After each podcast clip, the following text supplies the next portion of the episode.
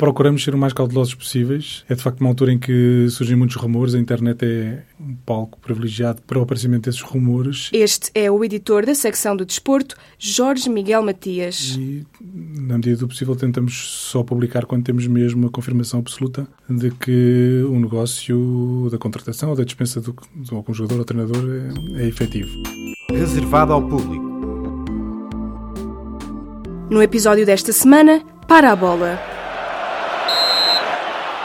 O campeonato vai de férias, mas nem por isso o desporto deixa de ocupar as páginas do público no verão. Há muita coisa a decorrer. Temos a Fórmula 1, temos o MotoGP, temos a Taça das Confederações, também futebol, não é? Vamos ter o Mundial de Atletismo e pronto, e, vamos ter eh, também o defeso das contratações, dos rumores, do fumo e do fogo. Enfim, vamos, vamos ter muito fumo, menos fogo porque temos muita informação desportiva online e em papel. Temos três jornais desportivos, mais muitas publicações online, muitos sites de rumores e é inevitável que 100 ou 200 nomes diferentes por dia apareçam relacionados com os grandes clubes portugueses. Este é o Marco Vaza, um dos jornalistas da secção do desporto. Assim, para já, a natureza do, do, do público é diferente de, de um jornal desportivo, porque o, o desporto e o futebol em particular é, digamos, o core business de um jornal desportivo e eles têm obrigatoriamente de fazer primeiras páginas e manchetes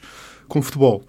Nós não temos essa obrigação, temos 4 a 5 páginas diárias, uh, temos também um site para alimentar, naturalmente, mas uh, não temos essa, essa obrigação de estar em cima de, do, do acontecimento, de noticiar o fumo denunciar os rumores. É evidente que corremos alguns riscos, eh, nomeadamente de enfim, não, não, não sermos aqueles que dão a notícia em primeira mão, mas por outro lado ganhamos em, em credibilidade e em, em confiança dos leitores porque à partida sabem que hum, se a notícia sair no público é porque é em princípio absolutamente confirmada e certa e portanto tentamos não correr o risco de, de publicar ou de noticiar uma contratação ou dispensa de algum jogador ou treinador para depois passado pouco tempo desmentir ou, enfim, dizer que afinal não é bem assim. E é clara a aposta em formatos diferenciadores, como o planisférico. Tentamos fazer trabalhos diferenciadores, histórias diferentes, como fazemos todas as semanas no planisférico, em que contamos histórias de, que não estão relacionadas com a atualidade do futebol, mas com, com, com muito futebol que existe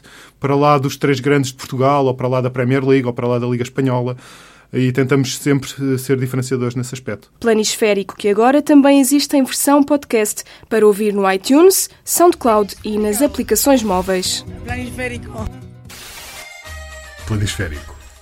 O campeonato volta em agosto, mas até lá, pelo menos no que toca ao futebol, as férias passam no instante e pelo meio ainda há uma taça das confederações em que Portugal participa pela primeira vez. Estamos agora no final de maio, daqui a dois meses já vamos, já vamos a ter os clubes a fazer pré-épocas, portanto vamos ter também já de começar a, a noticiar essas coisas e a, e, a, e a falar disso, e a falar de novas épocas. Uh, de novas contratações, de contratações confirmadas, de perspectivas e pronto, isso. Essas, essas férias do futebol nacional não são assim tão longas como isso para nós. No que toca às competições internas, ainda há 90 minutos para se jogar. Já este domingo, dia 28 de maio, joga-se a final da Taça de Portugal masculina entre o Benfica e o Vitória de Guimarães.